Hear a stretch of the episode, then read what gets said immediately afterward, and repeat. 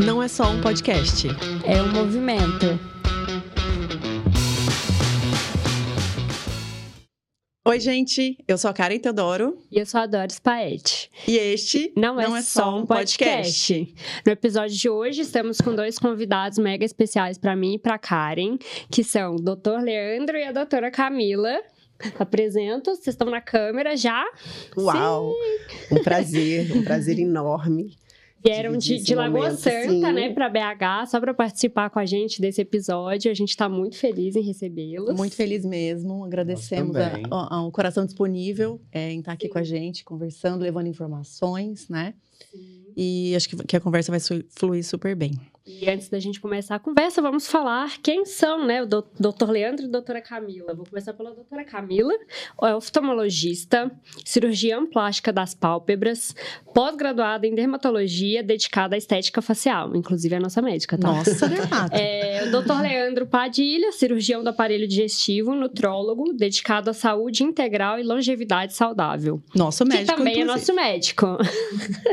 Aliás, a gente precisa contar é, o nosso episódio, né, de como a gente se conheceu. Sim.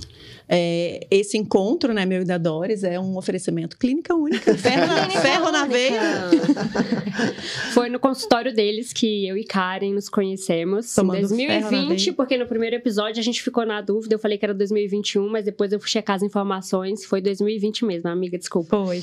E hoje a gente tá aqui para ter um bate-papo muito construtivo, muito, né, com muita informação importante, né, Sobre saúde, beleza.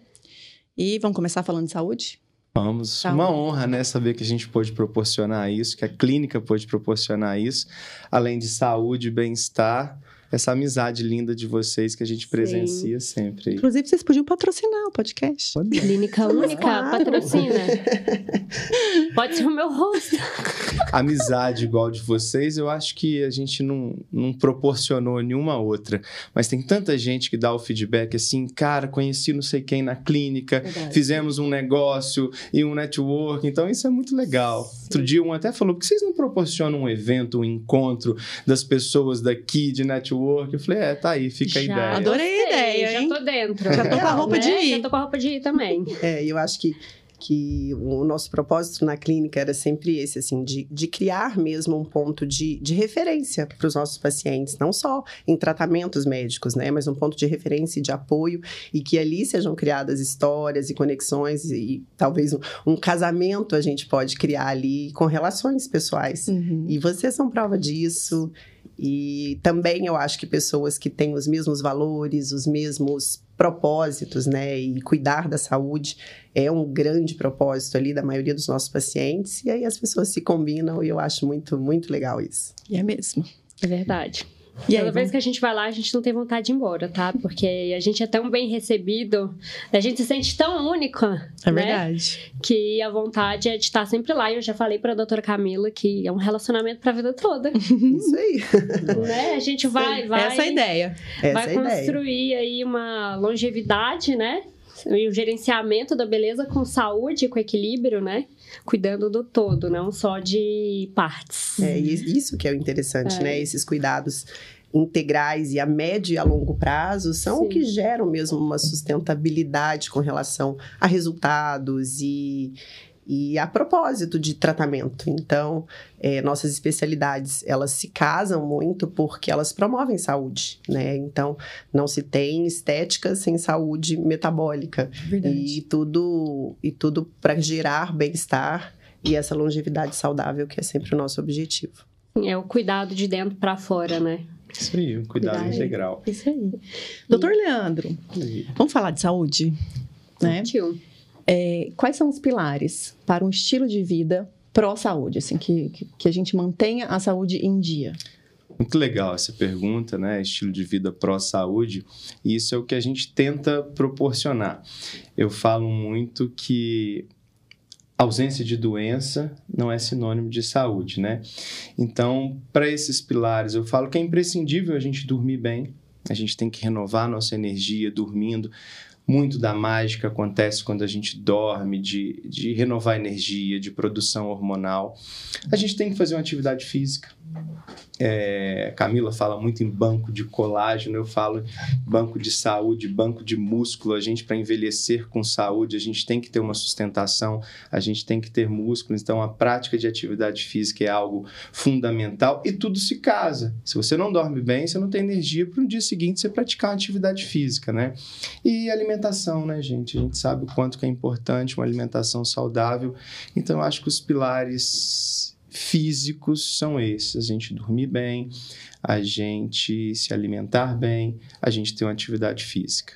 Sem falar no lado emocional, de fé, de acreditar em algo superior. Então, isso é isso eu acho que só fazem parte desses pilares. É maravilhoso. E eu adorei essa história de banco de músculo, banco de colágeno. Como é que é isso? Sim, sim. A gente tem que pensar. Já que... quero abrir minha né? conta nesse banco. Como é que faz para abrir a conta nesse banco? O nosso processo de envelhecimento a partir dos 30 anos é natural a nossa perda de colágeno, né? Então é natural do nosso processo de envelhecimento. Ele pode ser acelerado ou não por alguns, alguns hábitos de vida ou por características genéticas mesmo. E o que a gente quer talvez é frear um pouquinho esse processo de envelhecimento. Nada de modificar, vocês sabem que isso não é meu propósito, né? Quando eu penso no meu senso estético, ele realmente não é modificador, ele é embelezador e a gente tem que pensar em restabelecer talvez um processo que pode estar um pouco mais acelerado de envelhecimento. Então, o banco de colágeno nada mais é do que você estimular o colágeno em uma época em que você consegue produzir o colágeno. Então, a mulher ela tem um período que a produção de colágeno ela é mais efetiva. Sim. E esse período geralmente, né, é dos 30 aos 65 anos, que depois realmente por questões hormonais, a produção de colágeno ela cai muito. Então, a gente tem que pensar que se a gente começar a fazer nossa poupança e esse banco de colágeno estiver mais alto o nosso o nosso saldo ali, a a queda de colágeno, a degradação de colágeno vai diminuir o que eu já tenho em grande quantidade. Então, os cuidados preventivos são muito importantes. Então, a partir dos 30 anos, é interessante já começar a investir nesse banco. E nesse processo é, né, de criar esse banco de colágeno, o estilo, né, o doutor Leandro já falou o estilo de vida, né, na, das pilares físicos. É, e com relação a quem tem uma rotinas muito estressantes, isso influencia também nesse, nesse gerenciamento? Sim, sim, completamente. Então a gente tem que pensar que o nosso processo de envelhecimento é um processo de morte celular, uhum. né? E a nossa morte celular, ela pode ser antecipada por alguns fatores, e principalmente pelos fatores oxidativos. Então, por isso que a nossa, a nossa especialidade casa muito. Então, a longevidade saudável, ela é de dentro para fora e de fora para dentro.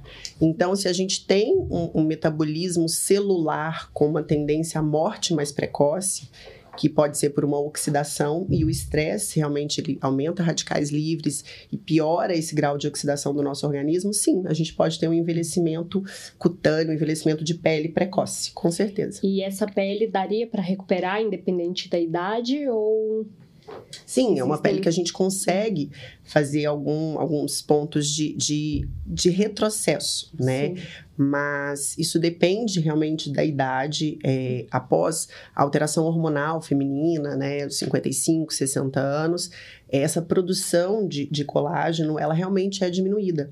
Mas hoje, diante da tecnologia de produtos e tecnologias é, é, em estética, a gente consegue sim fazer um estímulo que talvez antes não existiria, né? Há alguns anos atrás, é, o princípio de rejuvenescimento era simplesmente esticar a pele.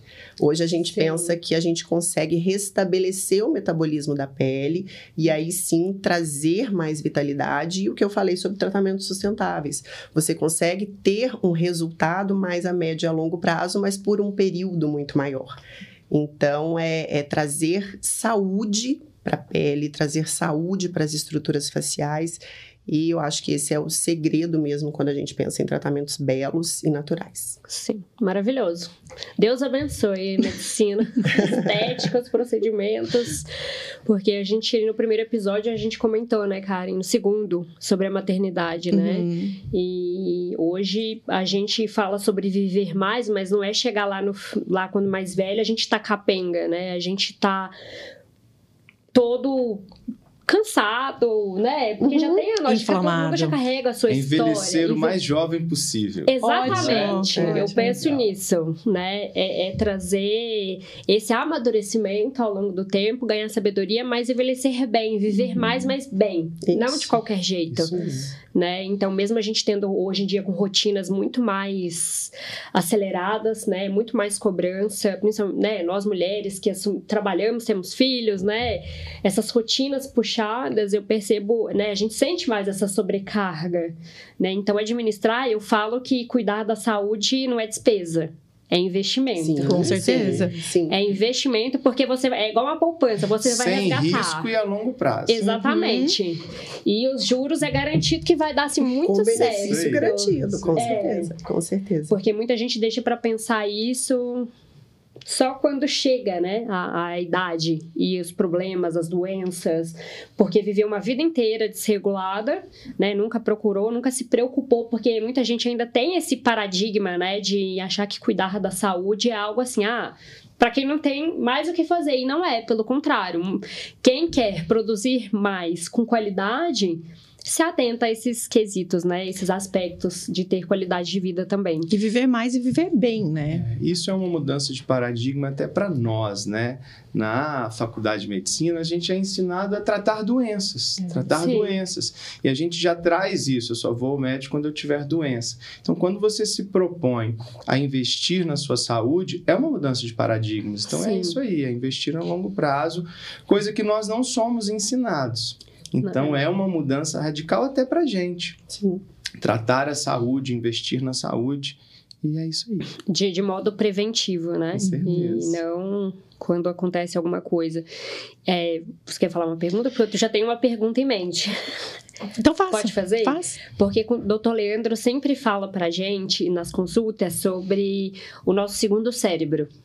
Você pode falar um pouco mais sobre essa importância da gente ter um bom funcionamento e o que mais tem que estar funcionando no nosso corpo para que isso tudo possa acontecer, essa mudança de dentro para fora? essa mágica, né?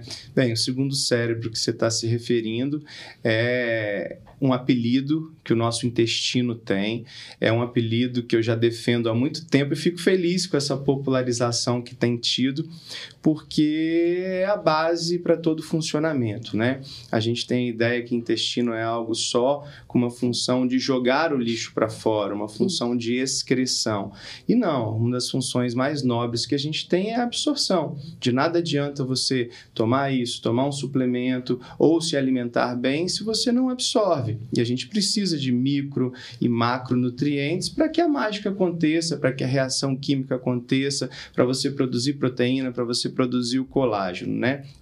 E fora isso, o nosso intestino tem uma função muito importante, que é a produção de um neurotransmissor chamado serotonina né, que nos relaxa, nos tranquiliza. Muitos estudos mostrando casos de depressão associada a um mau funcionamento intestinal em função de uma insuficiente produção de serotonina. Então, assim, é algo que a gente tem que valorizar muito essa saúde intestinal. Falo muito e friso com os pacientes. Intestino funcionar não é sinônimo dali da gente fazer o número 2 todo dia. Então, é você é, fazer de uma forma legal, não ter gases, não ter empachamento. Por isso que existem muitos alimentos que nos inflamam, que fazem mal justamente por fazer mal para o nosso intestino. E sobre esses alimentos que inflamam, é geral ou é bem específico de pessoa para pessoa? Existem coisas específicas, né? Existem alergias alimentares, pessoas que têm uma reação alérgica quando comem alguma coisa. Mas existem alimentos que têm um caráter pró-inflamatório, alteram a permeabilidade do nosso intestino. Eu uso como exemplo, nosso intestino fica igual uma peneira. Hum. Coisas que são importantes para a gente, a gente deixa de absorver, coisas que eram para ser jogadas fora, a gente passa a absorver e isso nos inflama. Leite de vaca, independente da pessoa ter uma alergia ao leite, é um alimento pró-inflamatório.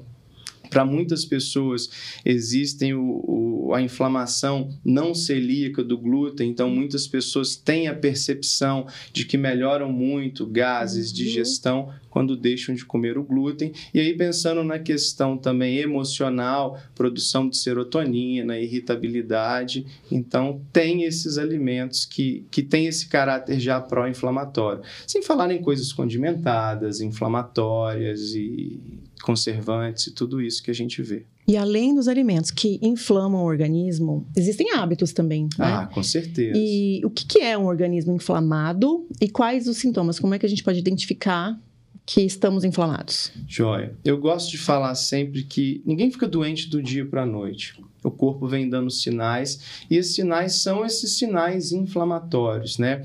A gente tem no nosso corpo uma série de substâncias que são importantes para nós, chamados radicais livres. Só que eles vivem em um equilíbrio.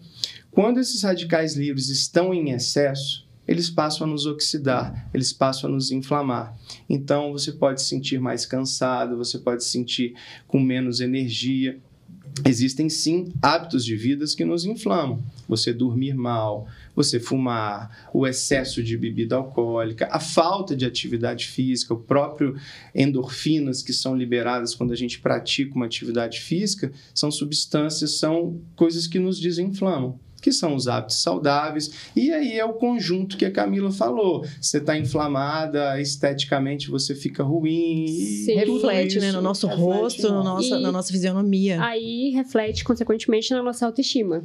Né? Na nossa performance na no nossa dia a dia, né? Para fazer dia, as atividades sim. do é. dia, para performar no esporte. Isso que eu falo, que isso é um investimento e não uma despesa. Porque uhum. a gente uhum. estando bem de dentro para fora, é, e, e eu acho assim, isso tudo é equilíbrio, porque quando às vezes a gente escuta falar que tem que fazer atividade física, a gente tem que ser muito certinho, certinho, certinho. Não quer dizer que às vezes tem que ser tão metódico, mas é, é o se cuidar, o ter saúde para se permitir. Sim, então, né? você vai às vezes deixar de comer algum alimento que possa ter o leite, alguma outra coisa, ou até mesmo açúcar, que, que realmente também é muito inflamatório. É, mas desde que você tenha esse seu banco, a sua poupança de saúde ali bem cuidada, o se permitir não vai te gerar uma doença de um dia para a noite. É o, o, fator cumulativo mesmo que a gente tem que pensar e ir planejando a médio prazo e a longo prazo. Então, às vezes tem pessoas que, que nos perguntam se a nossa vida realmente é toda certinha, tanto alimentar quanto de atividade física. A gente tenta atingir o equilíbrio, né? Uhum. Tudo da melhor maneira, mas sempre visando a saúde. Sim. E quando você vê o benefício dessas mudanças de, de, de, hábitos, você às vezes não consegue fugir muito dela porque aquilo é muito bom. Então, Te faz assim, bem, né? Exatamente. Você então, sente os efeitos é, disso, Então, né, por exemplo, né, é, o glúten é algo que também me faz. Eu sou alérgica, eu sou celíaca? Não, não tenho intolerância. Mas realmente modifica muito a minha performance de energia, a minha performance de bem-estar. Mas eu como? Como? Mas eu sei que se eu comer muito, eu não vou ficar bem. Então, aquilo eu deixo de comer porque eu sei que não vai ter tanto benefício para mim o pós, o depois. Uhum. Então, eu falo que é um ciclo de, de cuidados e é um ciclo de estímulo, porque você começa a ver que aquilo já não faz muito sentido para sua vida.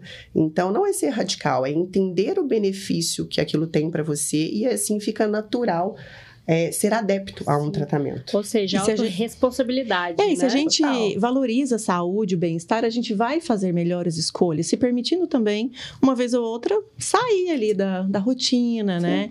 Sim. Tomar um, uma, uma, coisinha alcoólica a mais, comer um doce, enfim, mas tudo mantendo o equilíbrio. É tudo na vida.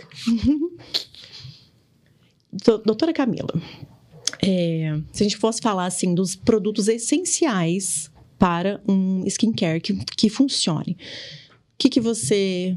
Qual, qual, quais você diria que são? Isso é uma pergunta muito comum, né? E todo uhum. mundo quer o segredo de ouro para a pele ficar linda, maravilhosa. É, eu sempre falo assim, eu acho que a vida prática e a nossa vida moderna, ela pode, não permite tanta, tantas etapas de skincare. Tem pessoas que curtem realmente essas etapas, é possível, mas tem necessidade? Às vezes não. Porque o básico bem feito funciona.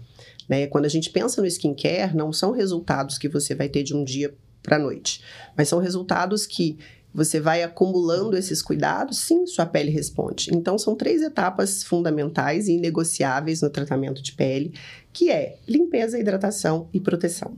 Então, a proteção solar. Então, a gente pode pensar em produtos realmente de alta performance, produtos prêmios, sim. Mas se o básico não estiver bem feito, não justifica você investir, às vezes, em grandes produtos de altas marcas, se aquela limpeza, se a, a uhum. hidratação e a proteção solar não está sendo bem feita, né? E, e, e, isso daí já resolve muito. Eu falo, a gente já está há anos luz na beleza facial e no seu cuidado facial. E aí a gente também tem que pensar nos cuidados de pele preventivos com relação a câncer de pele, com relação às melanoses que podem acontecer pelo processo de envelhecimento. Então, é, escolher três produtos básicos de limpeza, hidratação e proteção solar já fica bem resolvido. Puxando o gancho, um assunto polêmico é o protetor solar. Eu tenho visto ultimamente é, muitos médicos instruindo a não utilização é, do protetor solar. O que, é que vocês falam sobre isso? O que vocês dizem? Qual a opinião de vocês? Na verdade, assim, é, é, eu falo, quem, quem talvez defende essa, essa, esse não uso do protetor solar, talvez vai contra um pouquinho a uma ciência com um follow-up muito grande que já tem com relação ao protetor, né? Talvez se prende a detalhes químicos que não Sim. foram comprovados cientificamente que podem ser maléficos eu estou te dando a certeza que algum produto químico ali a longo prazo pode gerar problema, como defendem? Não sei, mas cientificamente aquilo não foi comprovado. Então, o que a gente tem são infinitos benefícios uhum. a longo prazo já, com estudos científicos e com acompanhamento. Então, a gente tem tanto medicina baseada em evidência, quanto comprovação científica, que são tipos de estudos é, é, diferentes, mas que geram mais mais confiabilidade a um tratamento Sim. para protetor solar. Então, isso pode ser um away de internet. Então, Sim. isso gera, às vezes, uma. Um, um, né, um chamariz para quem está falando isso, porque é algo contra, é, é polêmico, Sim. mas a gente tem que trabalhar com consciência. Sim. Então, assim, medicina é ciência, estética é ciência. E às vezes as pessoas tendem a trazer a estética como algo fútil, assim. É, e é ciência. Então, a gente precisa ter certeza do que está falando, a gente precisa ter certeza do que tá, indica para o nosso paciente, para que aquilo cause benefício e também não cause malefício. Sim. Então, o protetor solar, realmente, talvez quem fala isso se prende a detalhes que o, todo o embasamento científico diz contra, né? Então, o primeiro ponto que a gente tem que pensar no protetor solar é o benefício para câncer, câncer de pele. Então, isso é indiscutível, isso é indiscutível. Principalmente aqueles que têm... É o background, né? Tem histórico que tem, familiar, é, que tem a é, genética, grau, né? sim, sim, que tem a genética, que tem um tipo de pele propício para propício para isso. A gente tem que pensar que a nossa radiação é cada vez maior, sim, né? Sim. Então, essa agressão à pele ela é constante. Então, o protetor solar é algo que não, não faz sentido não usar, Sim. tá? E, o que eu acho interessante desse tipo de discussão, que pode ser que a indústria farmacêutica tende a caminhar para produtos talvez com menos química. Sim. E isso pode ser interessante, uhum. porque uhum. a gente já é tão tão é, bombardeado por produtos uhum. químicos, por né, disruptores endócrinos e desconservantes, e que se conseguir um produto com alta eficiência uhum. e menos, menos agressão química, produtos químicos, talvez seja interessante. Mas hoje não faz sentido essa, essa defesa baseada Sim. em evidência científica. Sim. Então fica a dica para quem está nos assistindo, né, nos ouvindo. Antes de tomar qualquer decisão que envolva, né, ou não, a não utilização, a utilização de produtos na sua pele, procure um médico, tenha um atendimento especializado para entender qual que é a demanda, qual é a demanda da sua pele, né? Qual é o produto mais adequado para Sim, e os cosméticos, utilizado. né, é tentador você ver lá a prateleira, aquele monte de cosmético é. assim. Então é muito importante você ter o diagnóstico da sua pele, entender a sua hum. pele, né? A gente trabalha muito muito com essa filosofia assim, o conhecimento do paciente sobre o organismo dele, sobre a pele dele é tão importante quanto o que a gente vai passar ali no papel. Porque a partir dali a pessoa consegue ter um raciocínio é, é lógico para ela, né? Sim. né? Claro que não é o mesmo nível de conhecimento, cada a gente vai uhum. ajudar a guiar, mas talvez não fique tão perdido ali naquela prateleira de cosmético Sim. e tenha um consumo exagerado. E então é... é o diagnóstico da pele, o diagnóstico do metabolismo para assim você ter um bom senso para suas escolhas. Sim. E além disso é porque a gente também tem as redes sociais então que eu vejo muitos modismos, né? É, hoje, um dos motivos da gente estar aqui hoje é esse, é trazer informação né, correta, direto séria, da fonte, direto né, uma da fonte, uma né, fonte não é baseada confiante, confiável, desculpa. É, porque como a gente tem muitas possibilidades, acesso a muita coisa, a muita informação, a muito modismo, a muita gente querendo vir na contramão mais para ganhar esses holofotes, ganhar essa atenção, mas a gente, como a gente está falando de qualidade de vida, a gente precisa olhar a longo prazo e não somente para o presente. Às vezes, por conta de uma de um desejo momentâneo, a gente acaba comprometendo o nosso futuro né? A, a, nossa, a nossa longevidade com qualidade. Perfeito, perfeito. E hoje a informação, né? A informação está para todos, né? É muito possível a gente ter conhecimento de várias áreas, mas vale a pena sempre bater um papo com quem talvez se aprofunda mais naquilo para ver o que, que vale a pena a gente absorver ou não. Então, eu acho que a troca de informações, né? E, e quando vocês vão até nós, não somos só nós que damos informações a vocês, vocês nos trazem informação e a gente evolui juntos, assim. Sim. Legal, é legal. É, a gente está falando bastante de beleza, né? Beleza estética. Acho que a, as mulheres principalmente buscam isso. Mas a gente não pode esquecer, né, doutor Leandro, da, do nível celular é, me corrija, tá?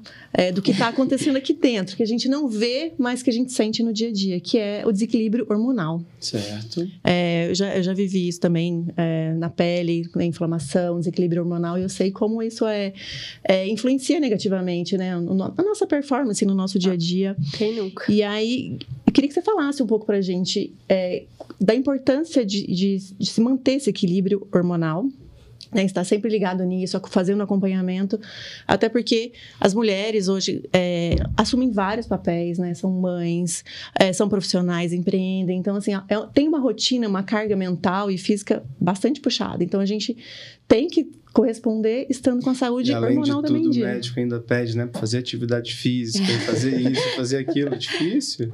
É o tal do equilíbrio que a gente está falando, né? Mas cada um tem que fazer a sua parte, né? Com certeza. É, falar em hormônio, eu gosto muito da expressão que hormônio é a cereja do bolo. De nada adianta a gente pensar em hormônio, a gente querer repor hormônio se o básico bem feito não está funcionando. Se as suas vitaminas, se os seus minerais, se o seu sono. Eu falo que a pessoa quando quer pensar em reposição hormonal, ela tem que fazer por merecer.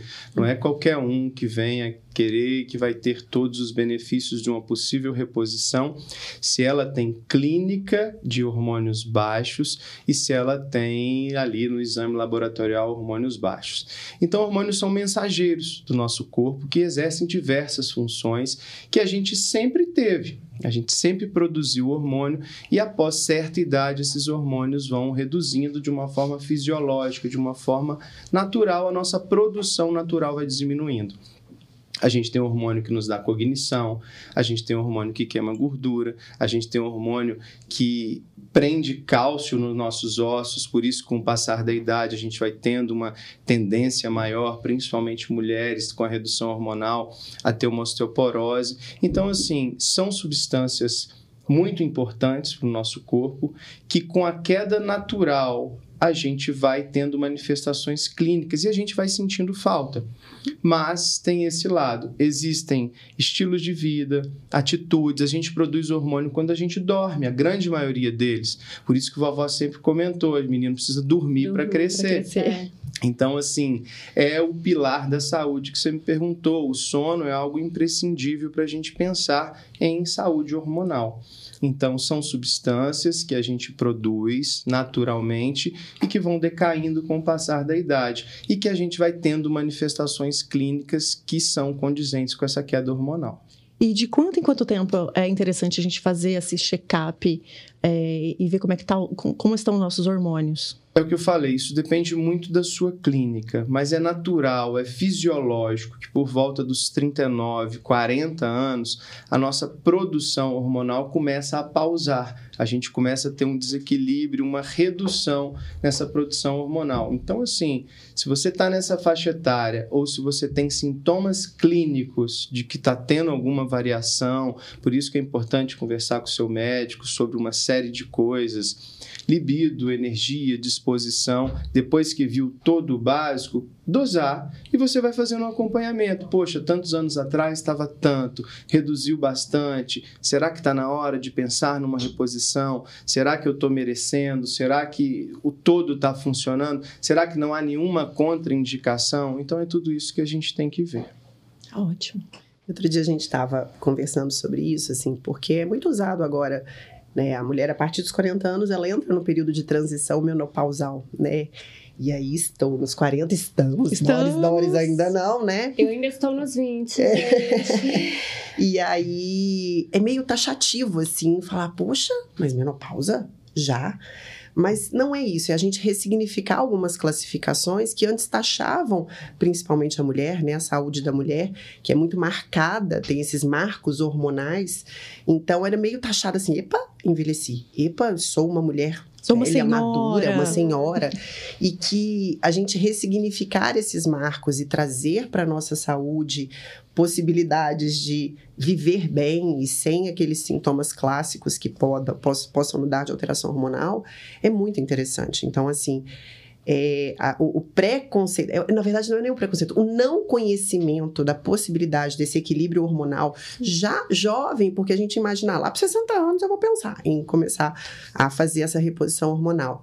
E que é muito mais assim, essa organização e essa orquestra hormonal que ela vai modificando mesmo após os 40, do que a gente às vezes se taxar é, em menopausa, mas que é uma classificação científica, uma classificação educacional, né, que às Sim. vezes a gente pode, pode usar. Mas hoje, a, é, a longevidade saudável, envelhecer é ressignificar as idades, não é enganar a Sim. idade, né?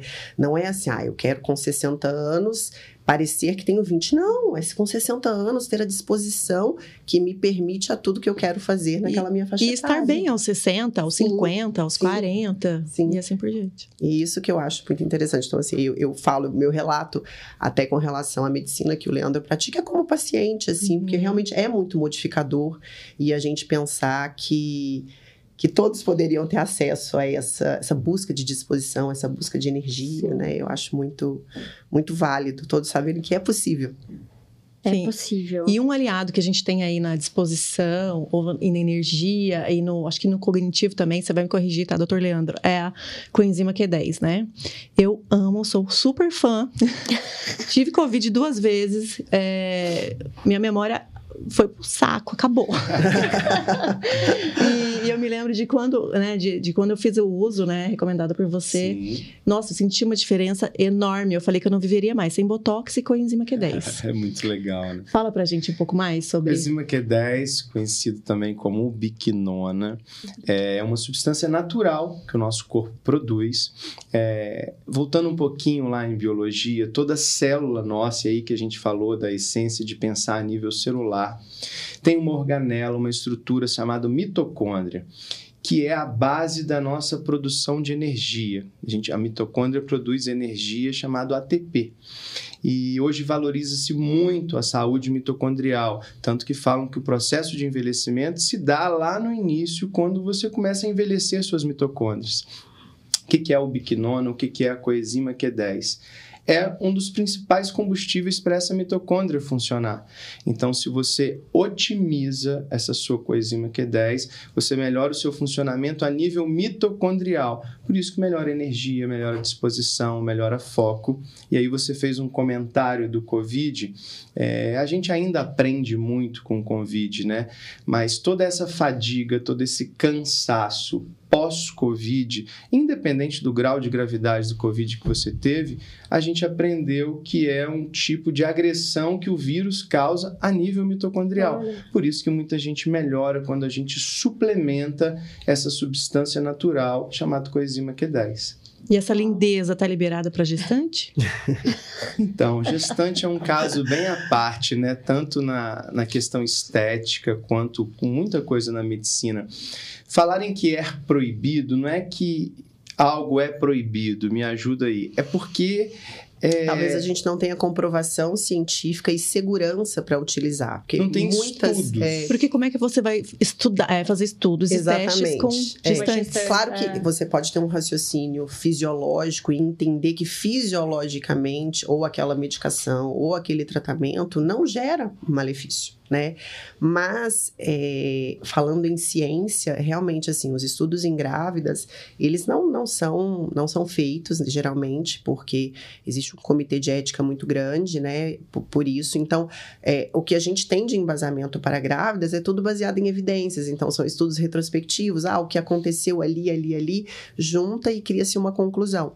Então, realmente, a gente tem que ter muito cuidado com o que use grávida. Então, grávida Uhum. escuta muito mais não do que sim Total. com relação a tratamentos, É com relação a isso. suplementações, mas que isso também vai evoluindo, né? Vai evoluindo e vai entendendo que, que algumas coisas são importantes e seguras. Então, a primeira coisa que tem que trabalhar, claro, na saúde é segurança. E na gestação, dobra Uhum. essa segurança que a gente está falando de dois seres e um ser em formação. Então, quando a gente fala em ciência, realmente a grávida fica com muita restrição por talvez essa, essa, esse, essa pouca comprovação científica. Então, isso é, é tanto na estética quanto na parte metabólica. E logo que eu descobri que eu tava grávida, eu mandei mensagem pra doutora Camila. doutora Camila, Botox proibidíssimo. Ela respondeu, proibidíssimo. e, eu, e eu insistente, nem um, ber- um beicinho de purga, assim, só pra dar Um beicinho de levantada. Não, nada. Então já vamos marcar pra 2024, né? Assim que o Davi nascer. Sim, no puerpério a gente já tem muito Isso, mais no- segurança. No né? puerpério, já, já, muita coisa já tá liberada. Muita coisa, muita coisa a gente já que, que a pode gente já fazer. pode marcar É pra isso, 2024? pra já- E até no período, até no período de lactação também, a gente Também. tem muita segurança. Então, o botox é liberado, o preenchimento é liberado, estímulos de colágeno também. Me aguardem, viu, É, gente? a gente fica ainda restrito com produtos, talvez, é, é, químicos de pele, peelings, né? Uhum. E produtos químicos que possam passar ali pelo, pelo leite, mas assim, no puerpério, realmente já dá pra gente voltar aos cuidados. Mas a beleza da gestação, ela está muito, muito além dos procedimentos estéticos, né? E a beleza também é isso, assim, é quando a gente traz referências. E às vezes a gente fica muito condicionado a beleza facial e a pontos específicos. E uma gestante, a gente sabe que é uma beleza num todo muito, muito maior do que, Uhum. às vezes, um pezinho de galinha que tá faltando um botox. Tá vendo, amiga? Fica a dica. Isso. Me aguardem em 2024. Karen versão 2 2.4. É. Uhum. Pra gente não falar a idade, né? Aham, Então isso tá. aí. É, sobre puxando esse assunto, trazendo para o gerenciamento de beleza. Quando você indica para que nós, mulheres, homens também, porque os homens também estão começando a se Sim, cuidar mais, né? uhum. Você recebe também Sim, alguns pacientes, Sim, sim. homens. O que, que os homens buscam mais? assim? É. Que, que tipo de procedimentos ou é, cuidados com a pele, skincare? O que, que eles buscam? Verdade, assim, os homens sempre buscam tratamentos o mais naturais possíveis e a maioria tende a buscar resultados um pouco mais rápidos, né? O homem, às vezes, o processo para eles pode ser muito demorado, mas aí eu, eu faço entender que às vezes vale a pena esperar um pouco mais. Mas realmente, assim, o procedimento mais procurado pelos homens é o Botox, né? O Botox geralmente é o procedimento mais procurado em consultório, consultório de tratamento estético, é a porta de entrada de muita de muitos pacientes e que a partir dali a gente vai entendendo em cada face o que, que faz sentido ou não. Mas pensando em skincare, o homem a gente tem que ser o mais prático possível. Então, essa, essa rotina lá que eu falei dos três cuidados é a básica de um homem mesmo. E a gente pensa que existem, pode incluir às vezes algumas tecnologias, por exemplo, laser, que pula essas etapas de skincare e facilita um pouco a vida tanto da, da mulher quanto do homem, mas o homem tende a buscar um pouco mais de facilidade e praticidade. Então, a rotina de skincare para o homem realmente tem que ser prática. E o convencer a um protetor solar e encontrar um protetor solar ideal é sempre o desafio, né? E, e eu falo, achou o protetor que você gosta para sua textura, agarra nele, abraça e ele vai ser seu amigo para o resto da vida. Você pode testar outros, claro, mas não tem protetor solar melhor ou pior.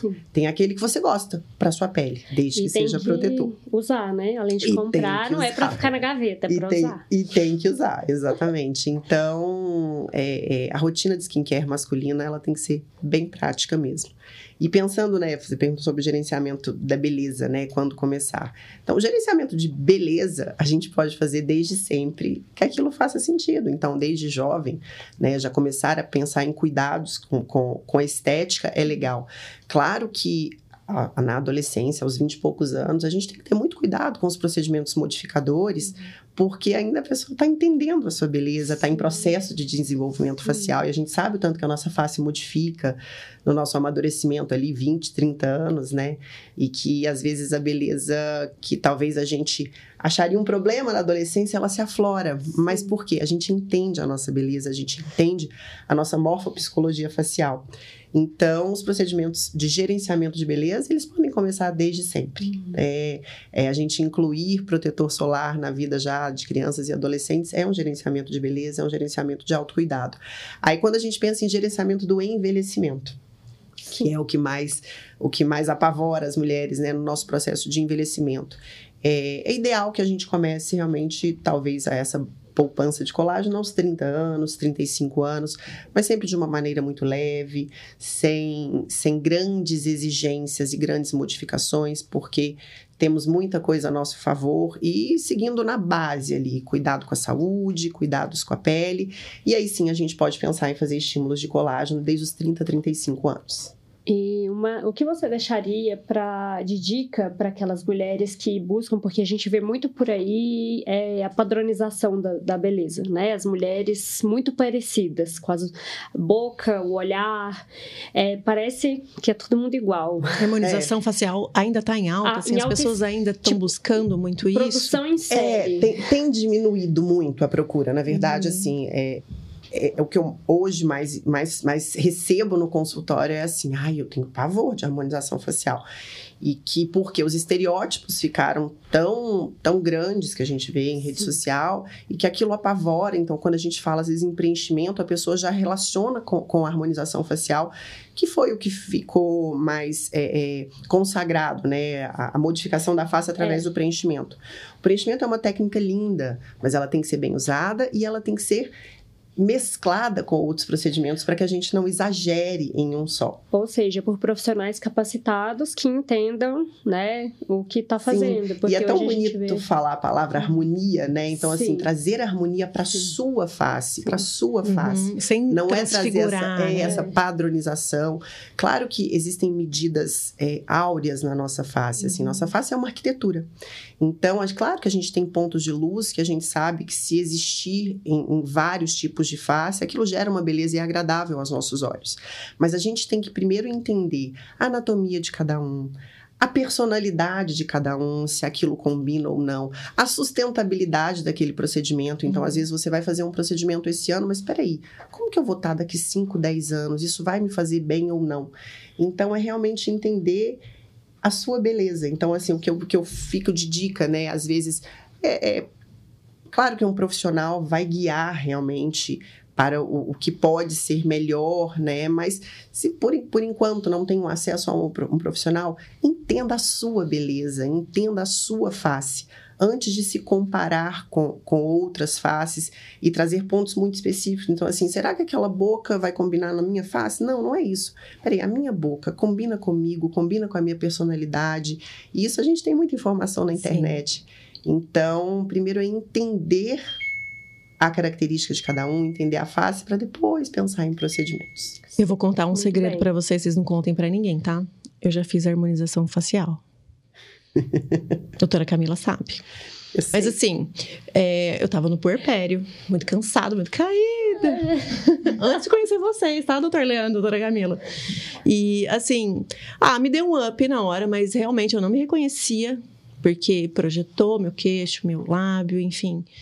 Falei, olha, gente, eu não recomendo. E aí, depois, né, te conheci e você com toda a sua assertividade, cuidado e responsabilidade, assim, no todo, né? De entender até a personalidade, como você trouxe. Uhum. Aquela dosagem é, é, assertiva do, do ácido do preenchimento. Então, assim, é muito melhor quando a gente reconhece a sua beleza e trabalha para melhorá-la, não, não para A mudá-la. harmonização facial é deixar sua pele bonita? É. Sim. É te deixar você mais harmônica e mais bonita. Então, acho que a gente pode mudar um pouquinho essa questão da harmonização, não só investir em preenchimentos, e em tudo, em um cuidado de pele. Você já tá a, a famosa harmonizada, né? verdade. Então, assim, é, a dica é essa, assim, se cuidem. É, cuide da sua pele. Eu acho que com a pele bem hidratada, a beleza facial já está lá na frente. E os procedi- procedimentos estéticos, se aquilo faz sentido para você e se está a seu alcance, faça com cautela, em etapas, sem muito imediatismo, porque realmente depois isso vai ser muito melhor. Essa orientação cabe a nós também, né? Essa corresponsabilidade, o saber falar não, Exato. porque pelas redes sociais tem gente chegando querendo tudo, Sim. querendo ficar igual a pessoa A tal. boca da Angelina Jolie, o Uhum. É. nariz de não sei quem. Sim. E eu vejo, Isso eu vejo pra muito tudo, isso redes estética, para hormônio, para tudo. Sim. Por isso que é a importância do cuidado individualizado, né? Não dá para padronizar, né? Querer as coisas iguais do coleguinha. Ainda mais no tocante a. E vocês tá trabalham da muito. É. isso, né? Muito ne- nesse sentido de uma saúde personalizada, né? Sim, tanto e que, a é, gente- tanto que a é a tagline da, da clínica. É, e ter calma, eu acho que a troca ali durante a consulta é muito importante, porque o simplesmente indicar não é o, não é o suficiente. É você entender a sua saúde, é você entender o que pode acontecer, e aí sim a indicação passa a ser não só minha, você, Sim. quem já está na minha frente já vai ver o que, que é melhor para ele. E, né? Então é ter calma mesmo. vocês dois fazem isso muito bem, né? Gente, eles desenham pra gente durante a consulta para explicar. É verdade. Né? Consulta com o Dr. Leandro é uma aula. É uma aula assim, de, de biologia, né? De tudo que As coisas têm que fazer sentido, né? É Claro que a consulta pode ser rápida. Com um certo tempo de formado, a gente vai ganhando uma maturidade que o jeito da pessoa andar, a gente já sabe se tá bom, se não tá, se tá acima do peso. É, A consulta de retorno, eu falo que ela é tão demorada quanto a primeira consulta. Prescrever uma medicação é, é tudo muito fácil, vai entrando ali depois de uma bagagem de formado, de estudo, mas tem que fazer sentido para você. Poxa, falou que eu não tenho nada, que eu não sou doente, mas tá me fazendo tomar esse tanto de coisa. Então, assim, é demorada, a gente é adepto dessa slow medicine. Para vocês entenderem, para as coisas fazerem sentido, porque se acontecer alguma coisa, não, isso aqui está dentro do previsto, foi, foi, foi explicado. Então, assim, é, você é corresponsável também com o seu tratamento para você seguir, para você fazer. Por isso que explico bastante, a Sim. gente explica bastante. Explicam mesmo, né? Desenha. A gente adora porque o mais importante, além da gente é, tomar a medicação ou fazer algum procedimento, é de fato a gente entender. Porque eu acho que, inclusive, isso faz parte do autoconhecimento, né? A gente Uhum. entender o que se passa dentro da gente é, pra gente poder conseguir gerenciar. Isso aí. Se perceber, né? Se né? perceber. Eu gosto muito dessa frase. Aprenda com o seu corpo, escuta o seu corpo. Fez sentido para você? Coenzima Q10? Nossa, eu tô mais assim, eu tô mais assado. Então, é, faz parte. Sim, é uma construção e não é de um dia pra noite, né? A gente, a gente é uma geração que quer tudo pra ontem, o mediatismo, né? A, Sim. a gente não insiste, geralmente a gente quer.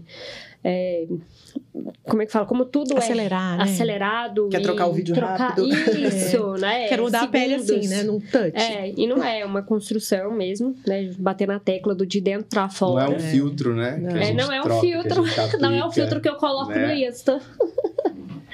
E tudo tem um esforço, né? Sim, é um chip esforço, da beleza. Leandro. Eu sei que você não gosta desse termo, Eu não que você gosto. não usa, mas eu não sei falar um outro nome, e você me corrige, Gestrinona. ensina a gente. E a gestrinona, né? Joia. É, dentro do que a gente falou de hormônio, eu repito, hormônio para mim é a cereja do bolo. Tudo tem que estar funcionando para a gente pensar nisso. Gestrinona é um hormônio, é um hormônio sintético, ou seja, é um hormônio que o nosso corpo não produz, mas que ele se parece muito com outros hormônios que a gente tem. E aí, a beleza da gestrinona não está no que ela é, Esse nome que eu não gosto é, vem dos efeitos colaterais que ela produz. Então, gestrinona foi desenvolvida para tratamento de mulheres na menopausa, mulheres que têm endometriose, mulheres com TPMs fortes, mulheres com miomas uterinos, com excesso de sangramento. Só que esse hormônio traz alguns efeitos colaterais. Nem todo efeito colateral ele é maléfico. Então, ela traz efeitos colaterais positivos. São esses efeitos colaterais, claro que dose dependentes, que trouxeram essa fama e esse apelido que realmente eu não gosto. Eu acho que é uma, é uma popularização que a gente tem que saber dosar, não é para todo mundo. Então, esse hormônio aumenta a testosterona livre da mulher, vocês ficam mais dispostas, com uma energia melhor. Já falei, diminui sintomas de TPM. Para a mulher que faz atividade física, essa testosterona livre em excesso, ou melhor, liberada, queima gordura, ganha músculo, melhora muito o libido.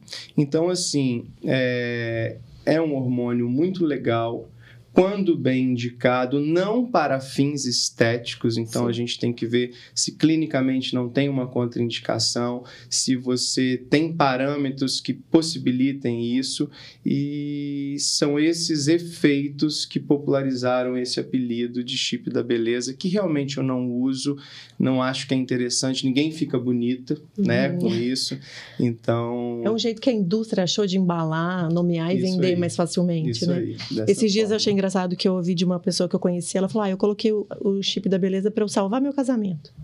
Oi?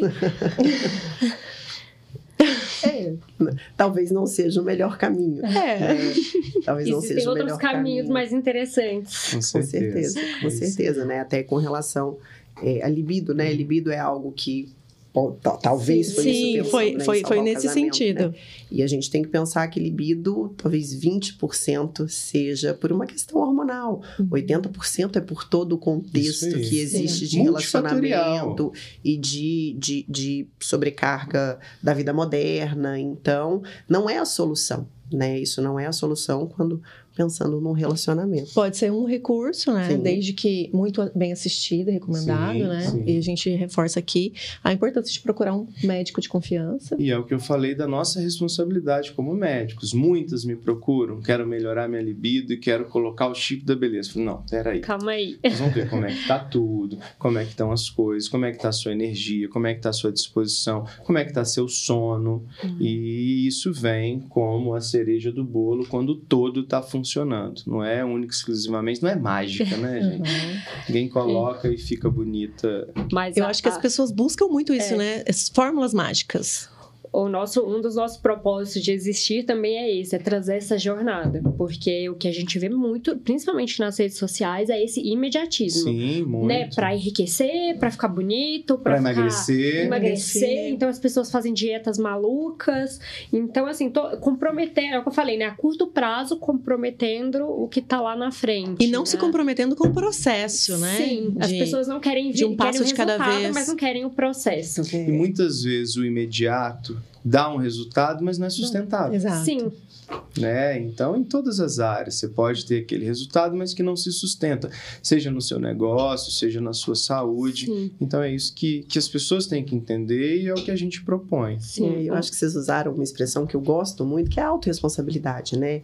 E a autorresponsabilidade a gente tem à medida que a gente é, cria um autoconhecimento e, e, o nosso processo de amadurecimento, mas em tudo, a nossa autorresponsabilidade em saúde, a nossa autorresponsabilidade nos relacionamentos interpessoais, e, e, isso faz, pode ser doloroso, assim, é algo que não é tão confortável, mas o desconforto faz a gente evoluir, faz a gente Com melhorar. Certeza. E, e, e vocês trazem muita voz para isso, né? Essa evolução individual em tudo. Então, quando você entende que você pode guiar, né? Talvez não é traçar completamente o seu destino, mas é guiar por pontos que possam te, te levar para o bem, para o bem de saúde, para o bem espiritual, para o bem no relacionamento.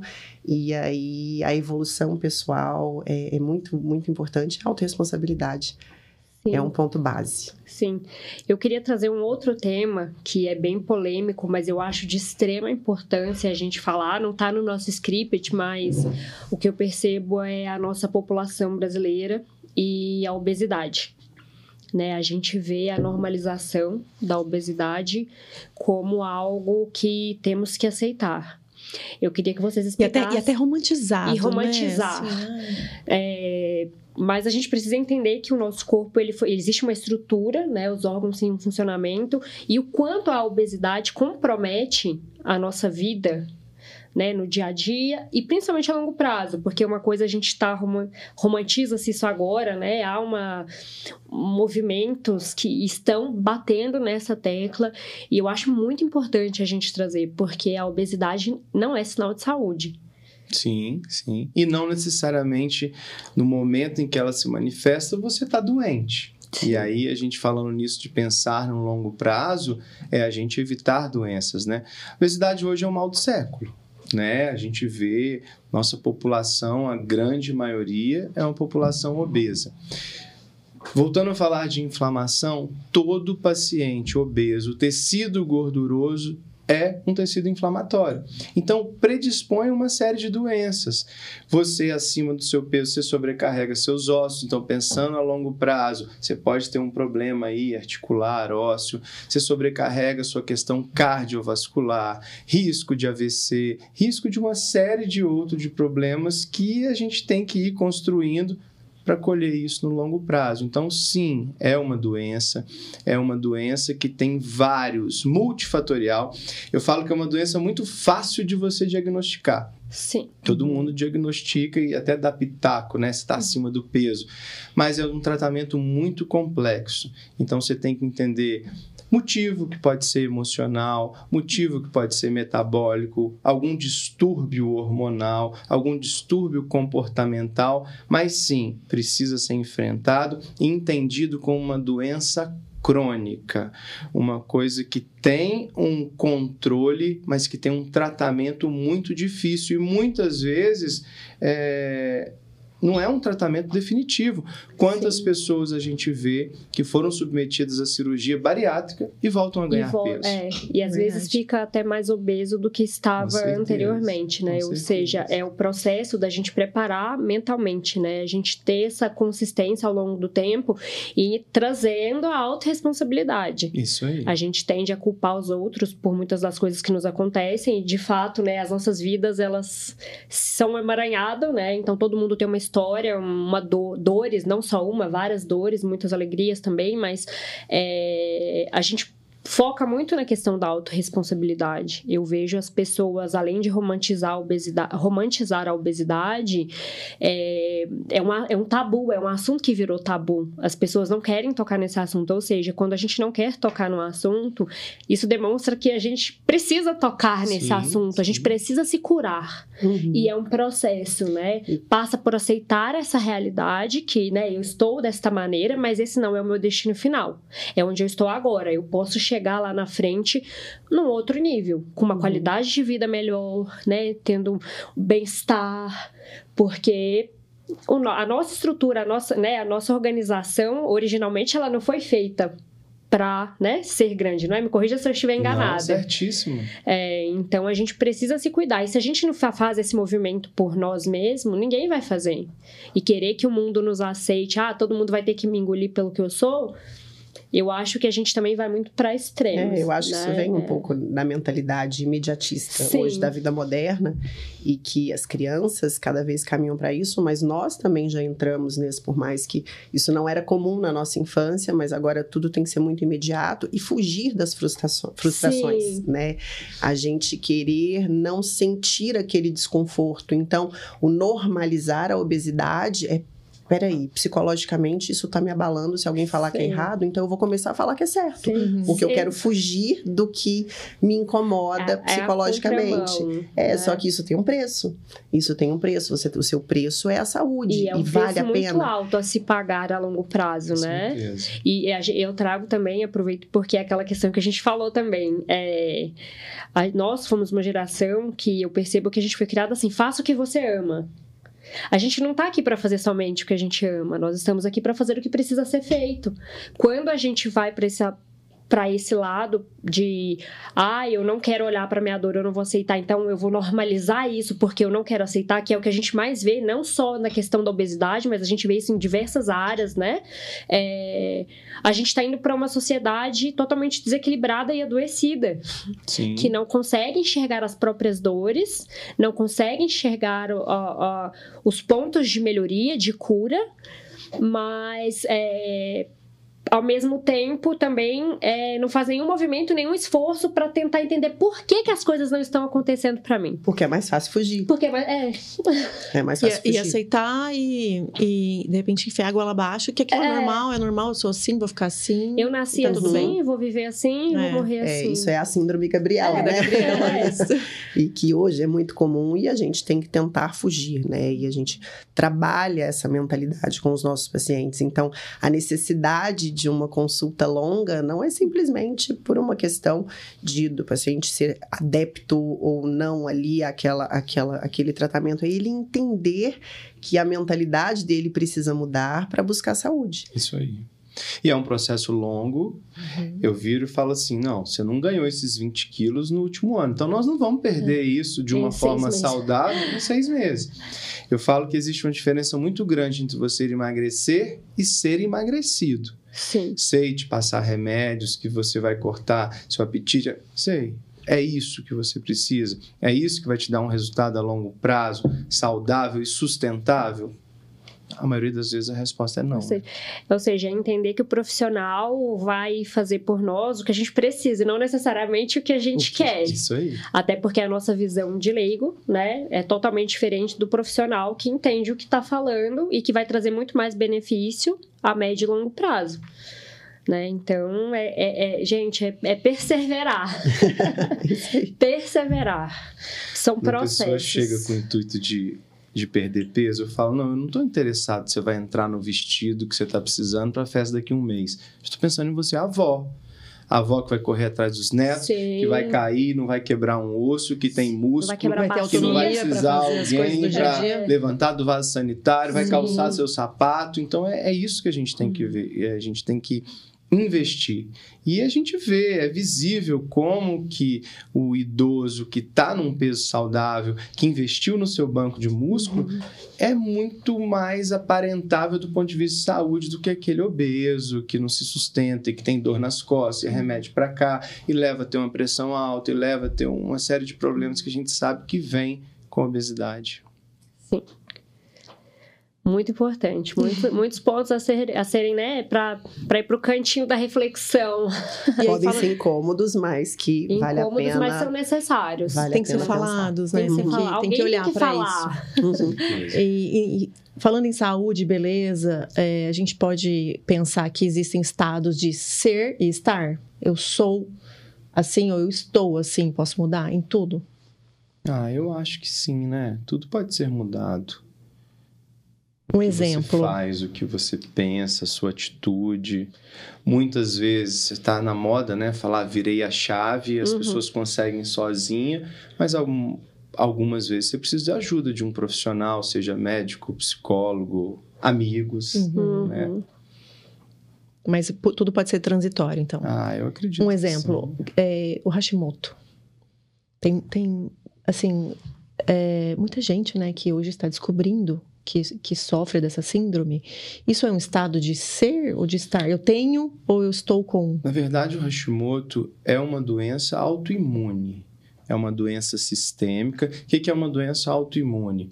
É quando células de defesa do nosso corpo, chamado anticorpos, deixam de reconhecer células nossas como próprias e começam a atacar essas células do nosso corpo. No caso do Hashimoto, é um problema em que a gente tem esse ataque, essas células de defesa atacam preferencialmente a nossa tireoide, mas pode atacar o corpo como um todo, articulações, seu cérebro, seu coração, suas gônadas, seu pâncreas, enfim. É, falar em cura é algo muito pretensioso, mas a gente consegue estabilizar. Existem atitudes que a gente tem, coisas que a gente faz que a gente consegue dar uma freada no nosso sistema autoimune. Então, isso aí é algo que a gente consegue estabilizar. É, curar eu acho mais difícil, porque tem toda uma predisposição que a gente pode ter, uma herança genética. A cura eu acho mais difícil. A gente tem um controle com tudo, com equilíbrio, com hábitos de vida, com medicação quando há necessidade.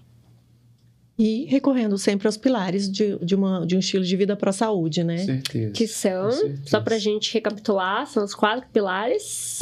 Sono, Sono. atividade física, boa alimentação. Eu gosto muito de perguntar para os pacientes: o que, que você tem de válvula de escape? Quando a pessoa para e pergunta e pensa muito, eu falo: olha, eu quero essa resposta sua no retorno mais rápida. E não é ir a Paris. É, o que, que você tem de coisas simples No que cotidiano. você faz? É, a palavra é feia, mas assim, algo até egoísta. É você com você mesmo, seja tomar um café, seja ler um livro, e é o equilíbrio. Camila tem um exemplo que eu adoro muito, que é do, dos pratinhos, né? Do, do circo. E a gente, A tem gente tá sempre ali, fala disso. hora vai um pouquinho pra pratinhos. um, é. a Tem hora que vai desequilibrando, aí você roda um pouquinho. E essa questão da doença autoimune, o que a medicina moderna traz, essa, essa, o que os hábitos de vida possam, pode te gerar de benefício de tratamento também. Então, a alopatia, é claro que ela existe, as medicações, elas são fundamentais num processo, vezes, de doença autoimune, mas hoje, esse controle de, de, de metabolismo e controle do, do integral do seu corpo faz muito sentido. Então, tanto da parte, né, a, parte psicológica, a parte espiritual. Outro dia eu estava vendo uma aula como o nosso sistema imunológico tem receptores de dopamina. E aí, você ter momentos de prazer, momentos de felicidade, aumenta a sua dopamina.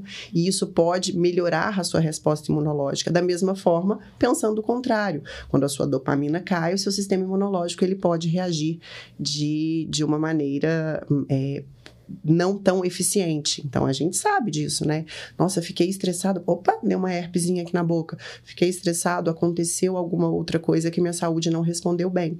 Então a gente buscar essa válvula de escape não é, talvez eu falo, a saúde plena, a felicidade plena existe não sei o que, que cada um considera, mas momentos de felicidade, Sim. momentos de prazer, eles devem existir no nosso cotidiano para que o nosso organismo responda fisiologicamente, né? Não só equilíbrio mental, mas pensando na saúde também. E deixando a vida mais leve mais, e mais feliz, né? Exatamente. Temos perguntas no Instagram? Sim. O meu, meu celular tá em modo avião. Já vai olhar aí? Vou olhar aqui.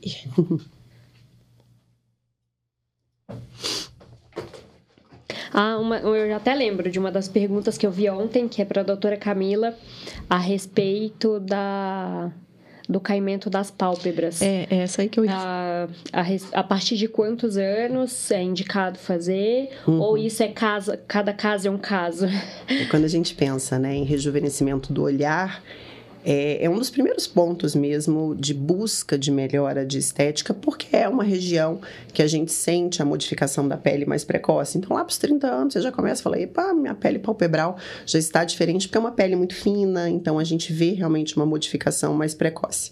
A cirurgia de pálpebra, né, a blefaroplastia, ela não existe idade, ela existe indicação. Então, tem pessoas que, às vezes, por uma anatomia, por uma questão genética, já tem realmente um peso palpebral e a gente pode operar até antes dos 30 anos, aos 30 anos, mas geralmente o processo de envelhecimento é que, que vai gerando uma maior indicação para a cirurgia de pálpebra, a gente pensa após os 40 anos. Mas não tem indicação, não tem idade, existe indicação. Então, por isso que cada caso deve ser muito individualizado. E a cirurgia de pálpebra, a gente sempre tem que pensar no benefício funcional também para a nossa visão, Sim. né? E que às vezes, por uma anatomia, por um peso palpebral aos 30 anos, aquilo gera um desconforto, um peso, uma dificuldade de abertura ocular. Então, a gente pode indicar a cirurgia precocemente. E uma outra dúvida comum que é falar assim: ah, mas se eu fizer a cirurgia aos 40 anos, lá para os 60 anos, eu tenho que fazer de novo? Não necessariamente. Isso depende muito do processo de envelhecimento de cada um, depende desses cuidados que a gente Sim, possa fazer bancos. preventivo, exatamente, do banco de colágeno, da sustentação facial, que a gente tem um arsenal de tratamentos para isso, e também se, se, claro, se não gera prejuízo funcional, se naquele período essa região vai ter sentido estético para você tratar novamente, Sim. né? Então, aquilo tem que fazer sentido para você. Então, ah, mas eu vou esperar ficar pior para operar. Mas se é nesse momento que está te incomodando, por que esperar? Né? Então a gente é tudo com uma, uma indicação muito personalizada uhum. e entender o que a anatomia de cada um permite e que aquele momento vale a pena ou não. Isso aí. Doutor Leandro, é, a gente já falou sobre o sono, mas de repente você quer acrescentar algo a mais, mas chegou uma pergunta pelo Instagram da Laura, é, querendo saber quais os, os benefícios é, de uma noite bem dormida. Uau! Eu falei que é um pilar, é um pilar para a gente renovar nossa energia, é um pilar para nossa produção hormonal. Privação de sono antigamente era método de tortura. Você queria abalar alguém emocionalmente, você deixava essa pessoa sem dormir. Quantas pessoas que, que têm abalos emocionais por não dormir, começa a tremer. Então, assim, benefício funcional, benefício estético, sono da beleza, né? Esse eu concordo. Sono da beleza é ótimo. Beleza. então, assim, produção hormonal, seu lado emocional, toda a sua mágica metabólica é importante no processo de emagrecimento e também nesse lado emocional. Ótimo. E aí contar, né, a questão do, do sono, né, a produção de melatonina. Então, contar uma, né, o Leandro sempre sugere que, que fique tudo escurinho. Então, na minha casa é tudo tampado. O ar condicionado tem a luzinha Lá em casa também. Então é fita isolante para todos os pontinhos Nossa. de luz que possam existir, porque isso pode ser um, um, um gatilho para um não não sono ideal, uma diminuição de produção de melatonina, né? Então. Melatonina é o nosso hormônio indutor e que mantém a nossa produção é, do sono no decorrer da noite.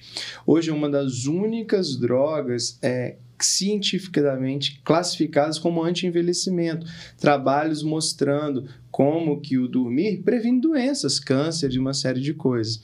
Só que eu, eu uso muito o termo higiene do sono coisas que você faz ou coisas que você deixa de fazer que atrapalha a sua produção e a ação da melatonina. Claro que ninguém é igual a ninguém, existem sensibilidades diferentes, mas a claridade é um fator que pode influenciar negativamente no seu sono, na produção por isso que a gente tampa tudo. Tampa tudo. Eu aprendi isso, inclusive. Eu aprendi, inclusive, com, com você, doutor Leandro. Legal. E a pele é o nosso maior órgão, né? Ele é receptor. Então, é. qualquer luzinha, qualquer frestinha, ela, ele já capta, né? Isso Essa, esse a gente tem receptor de os, no, os nossos olhos têm capacidade de perceber a luz, inclusive fechados. Então, a gente pode perceber essa luz com os olhos fechados e isso ativar toda uma cascata de percepção neurológica de luz e modificar essa produção. E como é importante essa integralidade, né? E puxando, né, falando da melatonina. Hoje se inclui a melatonina, por exemplo, no tratamento de melasma.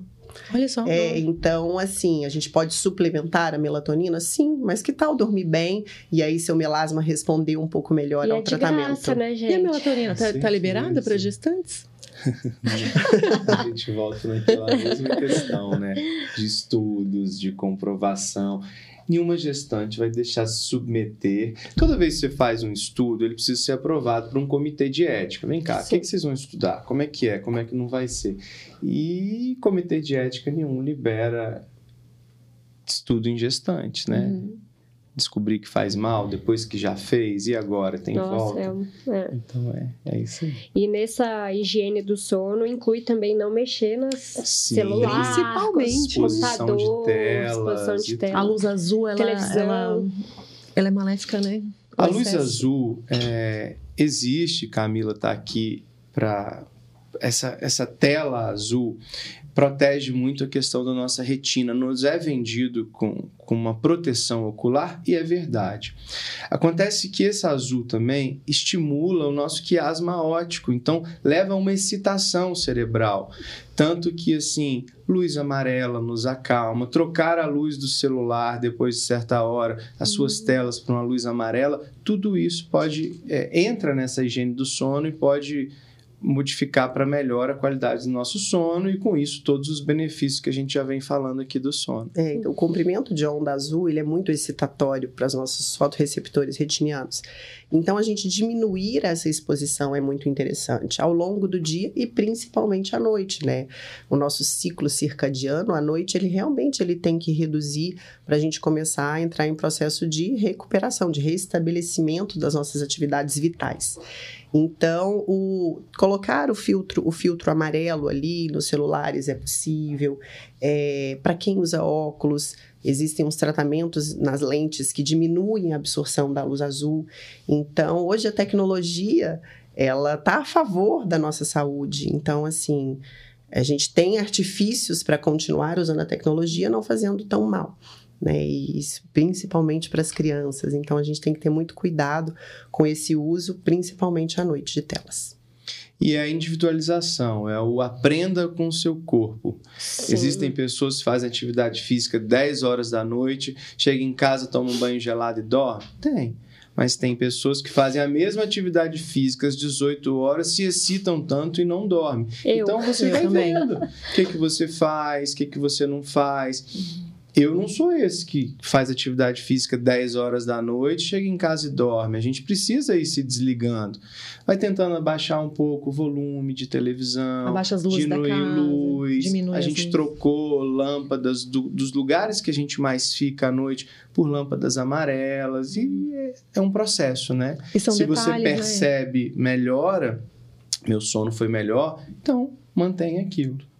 Aí são detalhes, tantos detalhes e informações que a gente tem que usar a nosso favor, né? A esposa não gosta da fita isolante, não.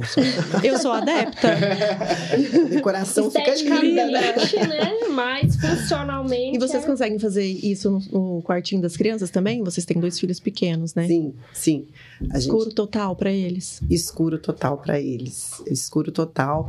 E isso diminui um pouco a mobilidade deles, mas acaba que vai acostumando, vai, nos chama. Acostumando. Eles vão acostumando e já não, não Passa a dormir a noite e por, inteira. e por fim é benéfico, né? Então, acho Com que vale a pena. E além de um casal maravilhoso, belíssimo, médicos, vocês são sócios na Única, né? Fala pra gente como é que é empreender em casal, eh, as dificuldades e as facilidades que vocês encontram no dia a dia. Eu acho que sociedade é sempre um desafio, né? Dentro ou fora de casa, assim. Como a gente já vive uma sociedade que é o nosso casamento super bem sucedido. E aí a, a, sociedade no nosso, no nosso negócio foi uma extensão dos nossos valores como pessoas e profissionais. Né? Eu acho que isso é o que mais ajuda a gente no, no, no processo de empreender juntos, é que o nosso objetivo é muito comum, objetivo de vida, objetivo de carreira, objetivo financeiro, e a gente consegue conversar sobre isso claramente. E, e, mas é, é um desafio porque o nosso assunto gira em torno disso 24 horas por dia. não que o empreendedor não, não, não, o empreendedor pensa no negócio dele 24 horas por Sim. dia, né? Mas isso é um assunto na nossa casa constante, assim. Temos sorte porque isso é prazeroso para ambos. Para os dois. É. Vocês fazem o que vocês amam, né? E fazem Sim. juntos, né? E fazem juntos e isso e a gente não cansa, né? É. é, a gente a gente entendeu que cada um tem uma habilidade no negócio. Aí vamos pensar em negócio, Sim. né? Na nossa carreira médica a gente tem valores muito comuns de, do cuidar, do, do, do ser bem disponível para o nosso paciente. Isso é muito natural nosso, foi até o objetivo quando a gente criou a clínica, né? Para que a gente pudesse ser disponível. Mas no negócio, aos poucos a gente foi entendendo que cada um tinha mais habilidade ali e fomos direcionando a, a, a as funções na clínica de gestão. Mas conversamos sobre a clínica praticamente o dia todo. e é isso, quando a gente gosta, tudo fica mais fácil, Sim. mais prazeroso. Né? E isso transborda, porque Exato. a gente está junto desde 2020. Vocês vieram antes da Karen. É. E eu posso falar que desde 2020 eu sempre me senti muito acolhida, muito bem recebida, muito informada, né? Assim, muita clareza em todos os processos que eu passei com vocês e os que a gente ainda vai passar. Sim, sim. né, E- inclusive. E, é uma honra pra gente, assim, porque a gente vai evoluindo juntos, né? Exato. E da mesma forma que é, é, entenda o seu corpo, eu acho que também entenda o seu negócio, entenda quem nos procura e Isso. como a gente pode evoluir muito e que Sim. cada um soma. Vocês acham? É. Vocês somam muito pra gente na Sim. clínica. E, e a gente vai fazendo essa construção ao longo de anos, claro que com a nossa, com a nossa essência, mas que ainda bem que temos pacientes que casam com a gente, Sim, que vão trazendo conecta. a essência de vocês Sim. lá pra dentro. Mas é o que a gente fala, né? Os valores. Valores então, assim, a gente vai se compartilhados. conectando por, por valores compartilhados, né? Exato. As pessoas que vêm e que ficam é porque acreditam naquilo. E aí a gente se conecta, né? Fala, olha, eu confio, eu penso dessa maneira também. Olha que legal, olha o quanto eu posso aprender, olha que Uhum. troca bacana. Toda vez que eu passo a doutora Camila, eu fico além. né? Porque o a gente segredo da sociedade é essa também, né? Você ter o mesmo valor, ter o mesmo objetivo, aí não cansa falar nisso. Sim. o tempo todo. O empresário é um ser inquieto, né? Sim. É um ser meio maluco. Então a gente pensa o tempo todo, a gente não pode se acomodar. É. Então é toda hora na gente, além de atualização, além de estudo, o que, que a gente pode fazer de diferente? O que, que não tá legal? O que, que já Sim. tá cansando? Então, pra gente isso ficou algo muito natural, É. né? Um Quando a gente- alinhamento de visão, né? assim, Sim, onde nós queremos sim. chegar e, e, Quando- e não perder de vista E- aquele objetivo. A gente era noivo, né? Leandro chegou com um livrinho pra mim, assim, aquelas, aquelas indiretas, assim, que, que funcionam, direta, né? direta, Assim, direta. talvez não. Indiretas do bem. É, não quis sentar e fazer uma discussão de relacionamento, mas ele chegou com um livrinho, assim, casais inteligentes enriquecem juntos. Ah, legal. E que, e que o enriquecer ali não é só o financeiro. Claro que aquilo, o livro conversa sobre isso, mas é conversar sobre objetivos em comuns, o objetivo individual que é importante você apoiar, porque faz bem para o relacionamento, faz bem para a sociedade. Então, esse foi, foi um livro muito interessante para o nosso relacionamento, assim, que ele chegou para mim, assim, aquele, olha, olha o que eu achei. e que foi muito legal no nosso início de vida como casal e que depois a gente desenvolveu para, para a sociedade como como negócio, né? Então, nós temos 16, né? eu tenho 17 anos de formado, Leandro 16, a clínica única está indo para o quinto, sexto ano, E, e juntos, Então, quantos anos? 11 Como anos. casal. 11 anos. 12 anos, 11 anos. Ai, que legal. Eu sou péssima de datas, então assim, né? aí eu olho para ele, ver se ele me ajuda. Bem-vindo ao Me time. Mas é muito legal a gente observar esse alinhamento que vocês têm, assim. E quando o casal tá bem alinhado e com valores compartilhados, é, eles prosperam junto. Isso é inspirador. E além da... É a última pergunta, né, Doris?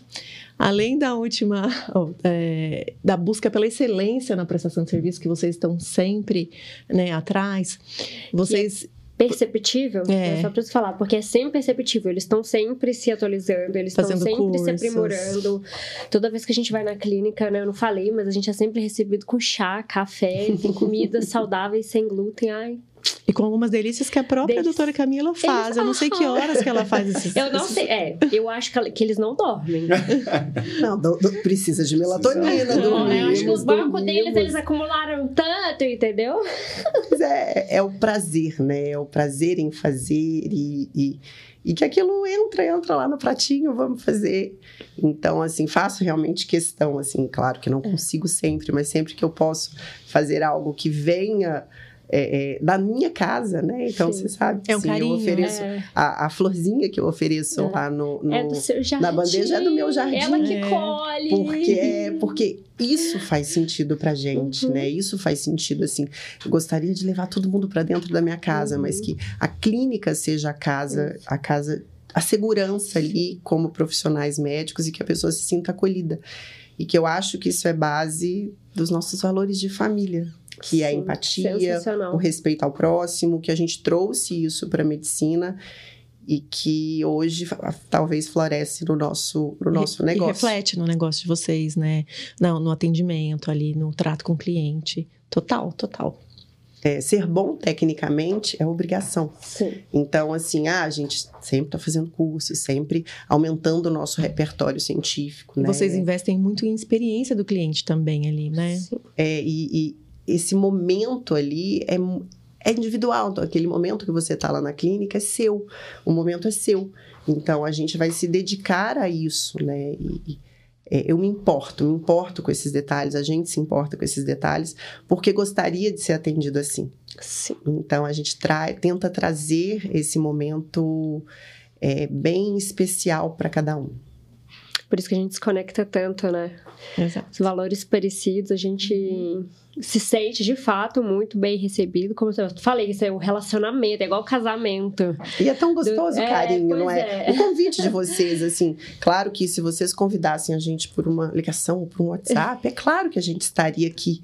Porque são pessoas, são duas queridas e duas cheias de, de conteúdo e de voz para o mundo, mas é o carinho, é uma flor, é um, é um gesto que é como se a gente estivesse sendo abraçado por vocês. Então, quem não gosta de receber carinho? Os detalhes a importam, gente né? ama. O escrito à mão, né? que a gente É. vem Uhum. deixando, Os a carta. detalhes. Isso é realmente muito legal. Que bom, a gente agradece muito é, por ter vocês aqui com a gente. Não é só um podcast, é uma consulta médica. É. Exatamente, aprendemos muito hoje. Aí fica a dica, gente, voltem o vídeo, assistam com calma, anotem, né? O arroz com feijão bem feito já dá pra fazer muita coisa. dá pra melhorar, né? A gente Mas agradece, agradece exige- muito. Tomada de consciência, né? Ação. Busca por ajuda, né? Buscar ajuda especializada. Buscar e aceitar que precisa de ajuda. E fazer a sua parte. Fazer, é. E entender que, como, como médicos, nós somos um instrumento. Isso. A gente é, talvez, um direcionamento da opção que cada um pode fazer, né? Sim. Mas que realmente o protagonista ali é você. Sim. Você gera suas modificações e você faz as suas escolhas. Sim. A gente está sempre à disposição para auxiliar nessa jornada e que cada um entenda que, se quiser, consegue. É É isso aí. isso. Obrigada, doutora Camila. Obrigada. Obrigada. doutor Leandro. Obrigada. E assim, Parabéns. Parabéns, Obrigada. muitas lindas maravilhosas. Obrigada. Vocês deixam a gente muito à vontade, muito gostoso. vamos aqui. marcar outro? Né? Não, a gente, todos os convidados, a gente tá, se a gente quer mais. Bora, só Como é falar. que faz? O tempo que a gente marca tá pouco. Só duas horas? Como assim? Então a gente Mas- encerra né, esse episódio de hoje. Não é só um podcast, É um movimento nosso, Nosso e e seu. seu. Fiquem com a gente nas redes sociais, no Instagram No YouTube. e no Spotify. Até logo. Não é só um podcast. É um movimento.